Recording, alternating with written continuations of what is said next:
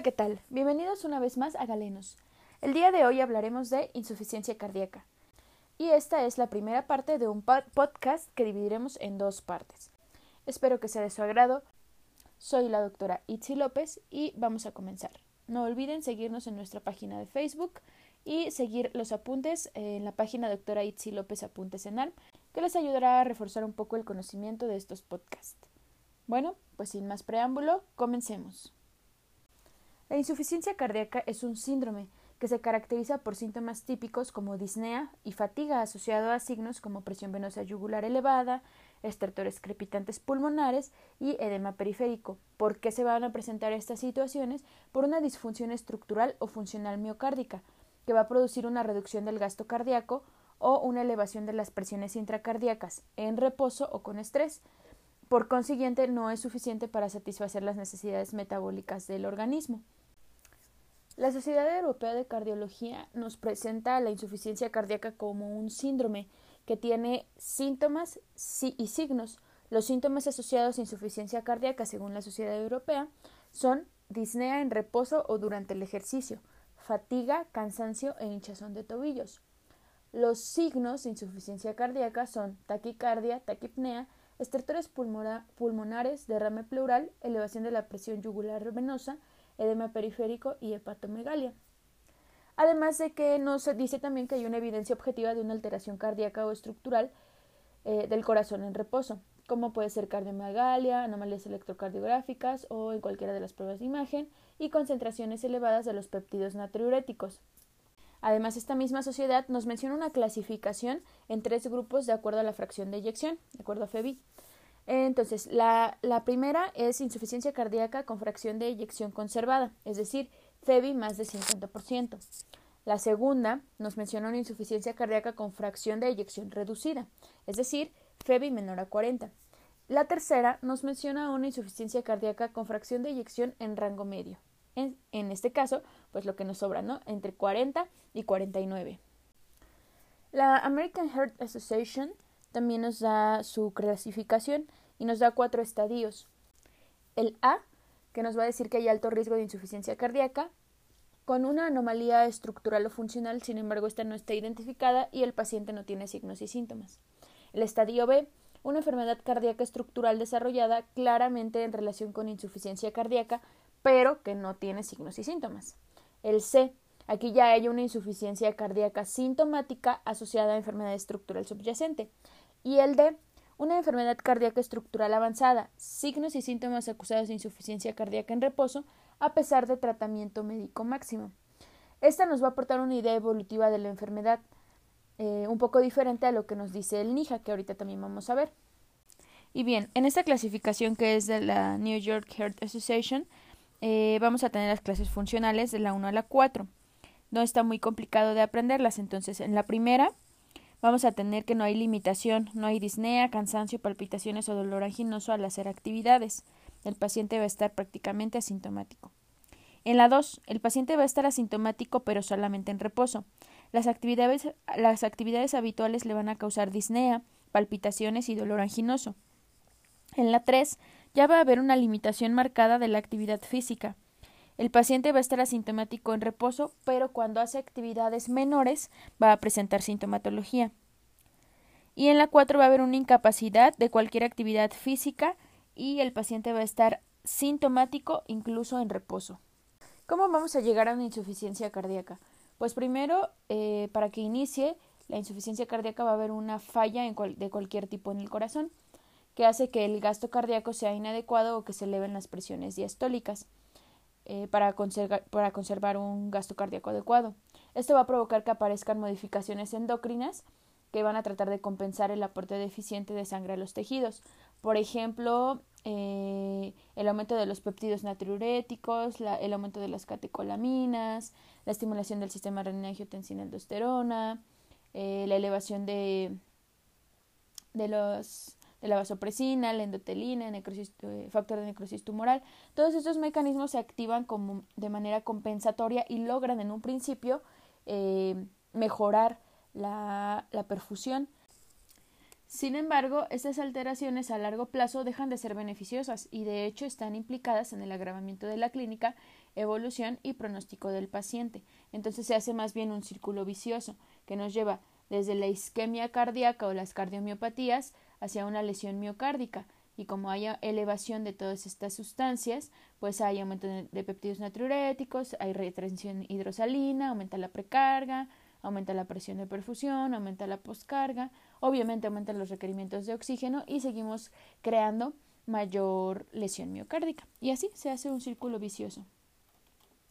Recuerden que hablábamos de la clasificación de la Asociación Europea de Cardiología, de la Sociedad, perdón, Española de Cardiología, y que nos lo dividía en insuficiencia cardíaca con FEBI reducida, con FEBI en rango medio y con FEBI conservada. Pues bien, aquí vamos a hablar un poquito de esa parte, de tanto de sus de su prevalencia, de, su, de sus características y de su tratamiento. Eh, la, la, que tiene mayor prevalencia va a ser la de FEBI reducida, que dijimos que cuando FEBI está reducida es menor de 40%. Va a haber una dilatación del ventrículo izquierdo, sin embargo, no va a haber una hipertrofia, solo va a estar dilatado. El tratamiento en este caso tiene que ser con diuréticos, IECA, ARA2 o hidralacina. Podemos utilizar también beta bloqueadores, espironolactona. Se puede, utilizar digoxina bajo ciertas circunstancias. Eh, ibabradina, si la frecuencia cardíaca es mayor de 70, la podemos utilizar.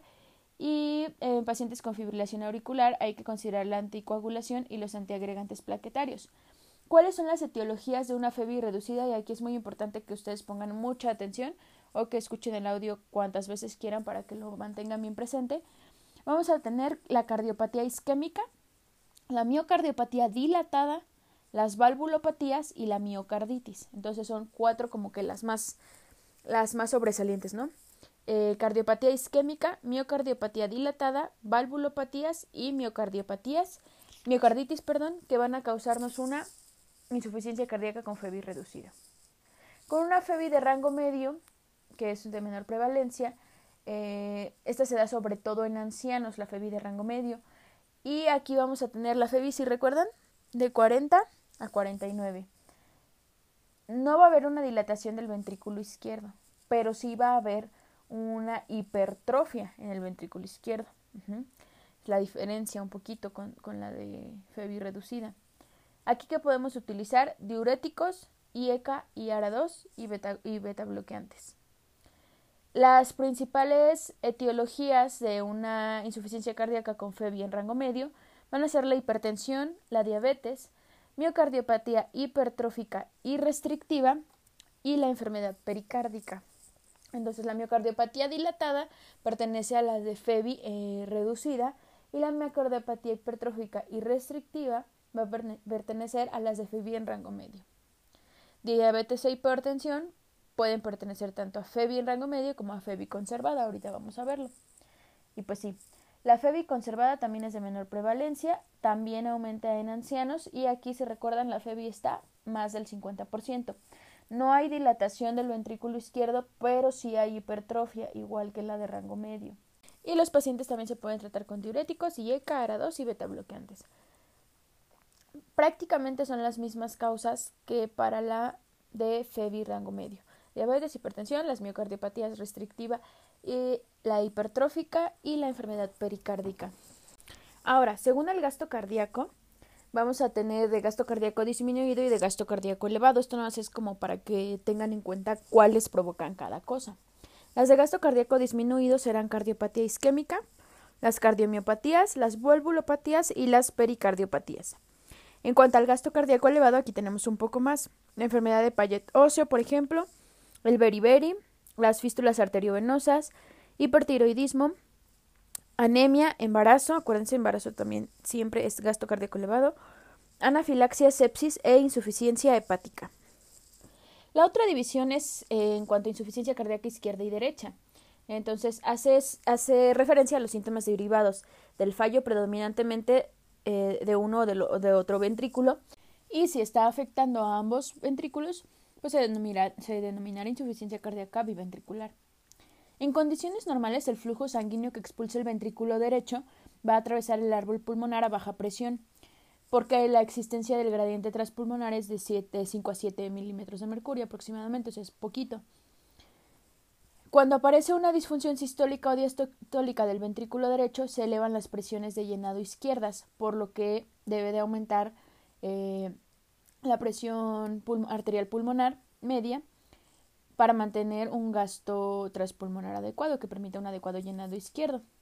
Se considera hipertensión pulmonar a la presencia de una presión arterial pulmonar con valores superiores a 25.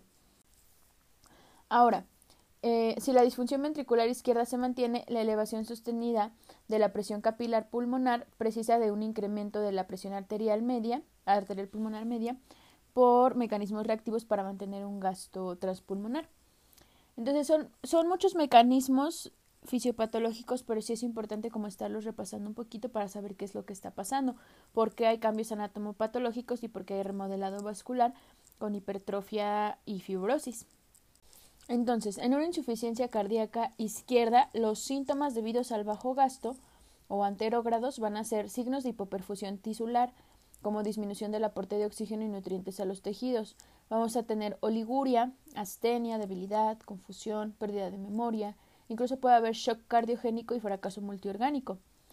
En cuanto a los síntomas debidos a la congestión de los tejidos, es decir, cuando hay eh, una alteración retrógrada, Va a haber congestión pulmonar, disnea, disnea paroxística nocturna, ortopnea y edema agudo de pulmón. Y a la exploración física en esta insuficiencia cardíaca izquierda vamos a encontrar crepitantes inspiratorios, sibilancias, que es lo que denominan asma cardíaco, esputo rosado, ritmo de galope, tercer ruido, cuarto ruido, pulso alternante, disminución de la presión arterial diferencial, además de una presión capilar pulmonar aumentada de hasta 12 a 14 milímetros de mercurio. En cuanto a la insuficiencia cardíaca derecha, realmente los síntomas debidos a bajo gasto, es decir, los síntomas anterógrados, son poco frecuentes. Los síntomas de hipoperfusión pulmonar casi no, no están y va a haber una hipotensión arterial, nada más. Los síntomas debidos a congestión de los tejidos, es decir, los retrógrados, aquí sí vamos a tener un acúmulo de sangre en las venas sistémicas, por lo que nos van a condicionar edemas periféricos que van a dejar fobia. Va a haber hepatomegalia dolorosa, asitis, derrame pleural, enteropatía con pérdida de proteínas y oliguria. En cuanto a la exploración física, en la insuficiencia cardíaca derecha encontraremos ingurgitación yugular, reflujo hepatoyugular, hepatomegalia, la PVC elevada eh, por arriba de 10. Los valores normales de PVC, si recordamos, son de 8 a 10. Entonces, arriba de estos niveles encontraremos una PVC elevada. Bien, hasta aquí llevamos la parte de la clasificación, la etiología, un poquito de definiciones. El siguiente podcast estará orientado a el diagnóstico y el tratamiento de la insuficiencia cardíaca. Entonces yo espero que estas definiciones y estas clasificaciones les sean de mucha utilidad. Tengan en cuenta que hay que repasar siempre, siempre, no olviden siempre escuchar el podcast y repasar también sus apuntes o libros que hayan elegido. Mm, me despido de ustedes en, esta, en este momento. Sin embargo, no olviden escuchar la segunda parte de nuestro podcast en el cual hablaremos de diagnóstico y tratamiento de insuficiencia cardíaca. Nos escuchamos en la próxima. Adiós.